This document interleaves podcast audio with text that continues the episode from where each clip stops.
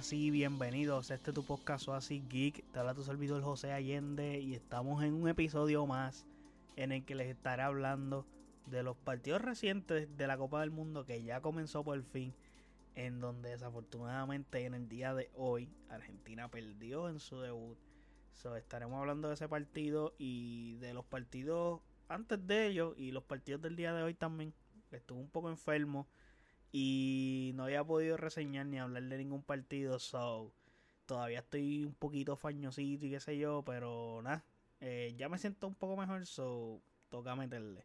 Así que nada, antes de hablar de todo eso, no olviden seguirme en nuestras redes sociales como AsiXPR, Facebook, Twitter e Instagram. Y de igual forma puedes pasar a nuestro website asixpr.com en donde están todos nuestros episodios y todas las plataformas donde habita este podcast. También están nuestros canales de YouTube y Twitch para que vayas por allí y te suscribas. Ahora bien, Argentina perdió en su debut. Eh, uno de los candidatos para ganar la Copa del Mundo tiene su debut y pierde, pero el mal sabor de este partido o de este debut o de esta derrota es que a priori Argentina jugó contra el rival más accesible de su grupo. Pero todo el mundo, todo el mundo se llevó una sorpresa porque nadie esperaba que Argentina perdiera este partido.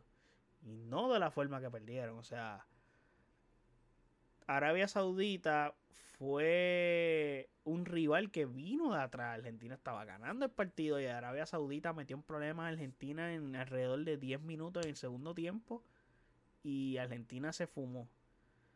Y creo que para mí el planteamiento de Arabia Saudita fue el indicado defensivamente hablando.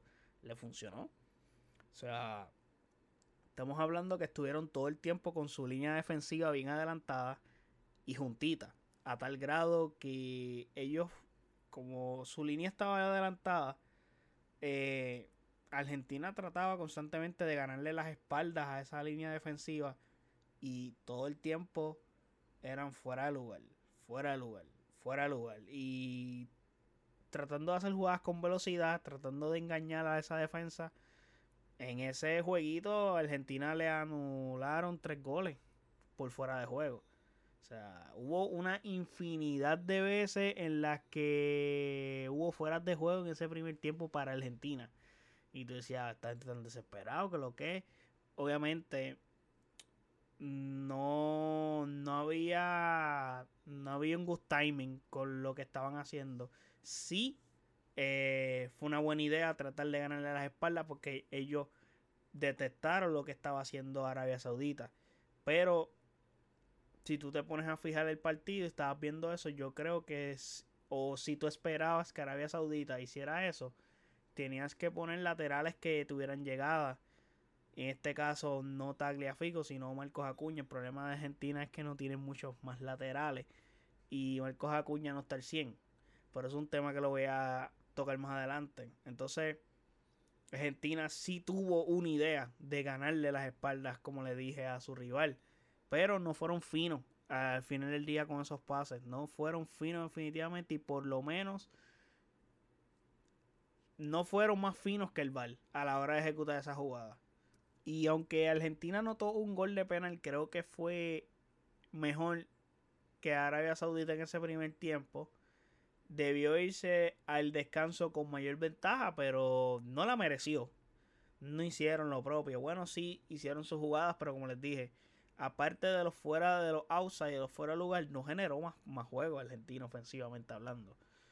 Y en ese segundo tiempo, Scaloni, luego de esa hecatombe de Arabia Saudita, pues decidió hacer mejores cambios que sí. Son cambios que mejoraban el funcionamiento del equipo, pero el equipo ya estaba en la desesperación. Y no, no eran cambios en donde el gol iba a llegar. Podían jugar 20 minutos más y no iba a llegar el gol. Porque ya el, equipo estaba en la desesperación y las jugadas no estaban haciendo, no estaban siendo ejecutadas de la manera correcta. Ya con el marcador abajo, en una situación no esperaba, pues está jodido. O sea, la desesperación te gana. Ah, o sea, el estado anímico cambia por completo. Entonces, pienso que el Papu Gómez eh, no era para este partido de titular, definitivamente, y menos por la banda izquierda. No, pienso que no. Y como les dije, creo que lo ideal era que jugara Marcos Acuña y en el medio campo con McAllister. Porque la ausencia de los Chelsea jode todo el esquema ofensivo de Argentina por completo. Pero McAllister creo que es el jugador que puede hacer un trabajo bastante parecido. Y Argentina tiene este balance de que por banda derecha no tienen esa profundidad, pero defienden muy bien. Y por banda izquierda tienen esa gran llegada en donde Acuña sale y llega hasta el final. Y básicamente se convierte como en un, un carrilero, entre comillas. Y Argentina termina jugando con defensa de tres. Si se podría decir de cierta forma en ese planteamiento, pero Acuña no está al 100%. So, pensando yo acá que este era el rival más accesible, decide sentarlo y no poner toda la carne al asador. Pues está bien. So, juegas con Tagliafico. Pero entonces, si tienes a Tagliafico y tu plan es jugar con Tagliafico, pues juega con, con Julián Álvarez eh, por extremo izquierdo. Con ese, o sea, ponlo en ese costado izquierdo dejando el mismo dibujo táctico con el que empezaste hoy. Yo creo que Julián Álvarez pudo haber traído más respuestas al equipo que las que trajo, por ejemplo, Papu Gómez. Y Romero, mano, no, no estaba al 100 como Acuña. Pues, mano, hubieras mantenido la política que tuviste y ser consistente con lo que hiciste con Acuña. De que si no está al 100, pues este partido, déjalo sentado. Porque entonces podías poner a Lisandro Martínez y creo que hubiese sido mucho mejor para el equipo y para el funcionamiento defensivo, etcétera. Plus Messi, no fue un partido bueno, poco participativo, a pesar de que anotó un gol de penal, pero la bola ni le llegó. Las pocas veces que le llegó no tuvo ocasiones. Bueno, empezando el partido sí tuvo una, que el portero se la tapó. Tuvo una ahí frente portería, pum, y el portero se la tapó. Una clara. Pero a pesar de que Argentina perdió este partido, no es tan grave como, como aparentaba ser cuando perdieron esta mañana. Porque ese resultado, si lo añades al otro resultado del partido de hoy, que fue México contra Polonia, México y Polonia empataron a cero goles. Creo que lo peor para los dos equipos, y más ahora que Arabia Saudita tiene tres puntos que nadie esperaba que tuvieran, es que empataran. O sea, ese resultado puso a este grupo bien interesante, a la misma vez muy complicado, especialmente mucho más complicado para Polonia y Argentina, eh, Polonia y México, por el hecho de que ahora el partido contra Argentina no es un partido que puedes dar como perdido, es un partido que tienes que ir a empatarlo ganarlo. No tienes chance de perderlo. Por el hecho de que Arabia Saudita tienes que contar con ellos porque es un equipo que si le gana a Argentina, ya sabes que te puede ganar a ti y te puede ganar a ti.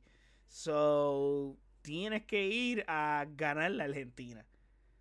Y bueno, Argentina perdió con Arabia Saudita, so, y tienen la moral, entre comillas, puede ser que tengan la moral en el piso. So, es momento de atacarlo y asesinarlo. Pero hay que ver, porque esto también puede ser un wake-up call para Argentina. Que yo espero que eso sea para ellos, porque yo, lo, yo dije que era mi candidato número uno. So, eh, un wake up call no está mal. O llevaban 30 y pico partidos corridos sin perder. 36 partidos, 37 partidos. So, eh, mejor perder ahora que perder en los octavos, en los cuartos. So, pierdes el primero, está bien, tienen ahí Acuérdense que en el 2010 España comenzó perdiendo contra Suiza el primer partido y salieron campeones de la Copa del Mundo en el 2010. So, al final del día una derrota no significa que todo está perdido.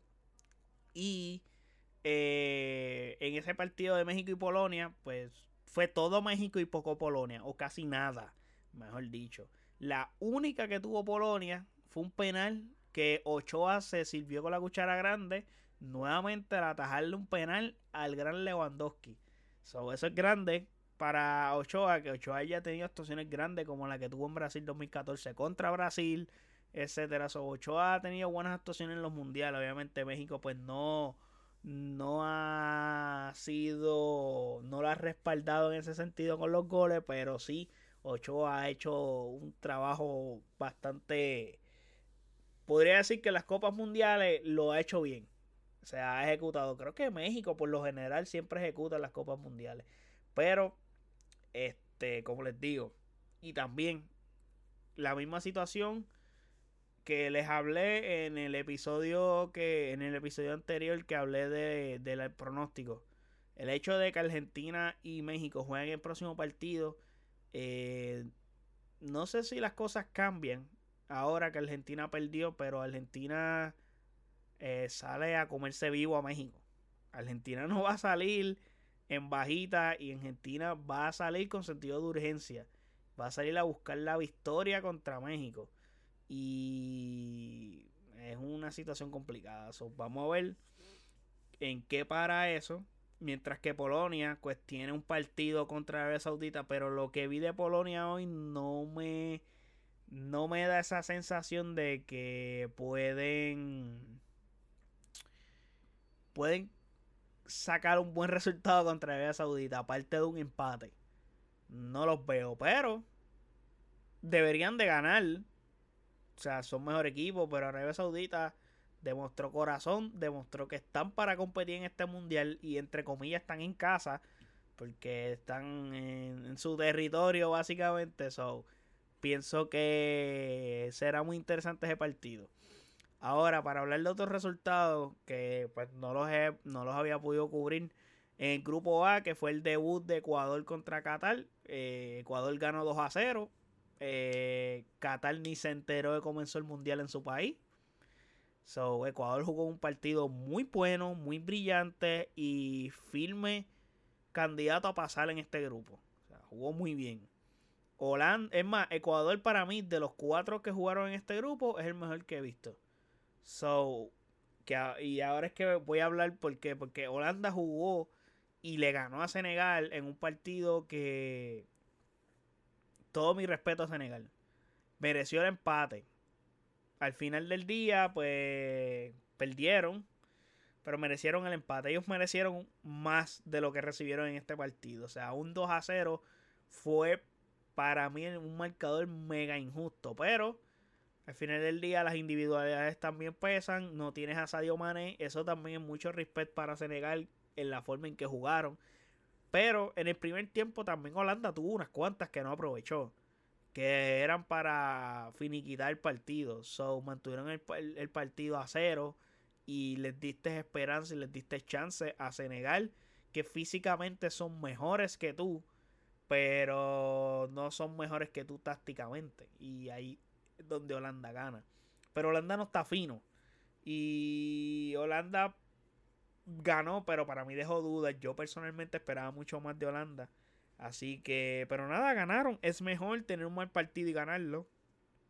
A que te pase como Argentina, que tuviste un mal partido y lo perdiste. En un torneo donde detalles como estos, pues te cuestan.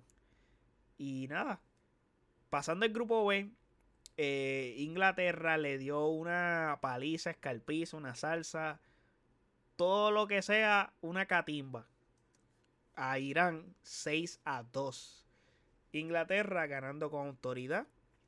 Tú podrías decir que es un rival débil, que es un, rival flojo. Pero este, este, es el score que tiene que haber en un partido donde hay una superioridad de, de equipo.